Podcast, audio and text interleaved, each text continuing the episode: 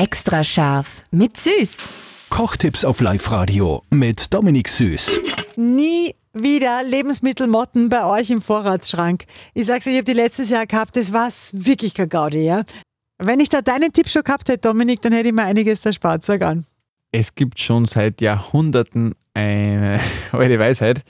Ähm, und zwar sind das Lorbeerblätter. Die kann man einfach ins Mehl reintun. Was in der Küche gibt es so riesengroße Mehlbehälter und da tut man auch Lorbeerblätter dazu, weil die, die Motten, die mögen das gar nicht. Ja. Den Geruch oder irgendwas stört sie da und dann kommen die nicht und du hast nie mehr Probleme mit dem. Ich werde das gleich überall eingeben. Ja. In, die, in die Haferflocken, ins Mehl, Überall. in den Reis, weil die, die, die sind ja wirklich. Ja, es ist eine Katastrophe, wenn Ja. du die hast. Und gerade daheim braucht man einfach alles nicht immer. Das heißt dann, Eben, mhm. wenn du Gastronomie hast, immer den Durchlauf, gell, da passiert Ja. das gar nicht. Stimmt. Aber für Privat ist das ein cooler Tipp. Hat Cäsar schon gewusst, dass es so Lorbeerblätter frisch ja, halten, genau. ne? Ja. Extra scharf mit Süß. Perfekt gekocht in einer Küche von Eilmannsberger. Denn am Ende schreibt man Küche mit E.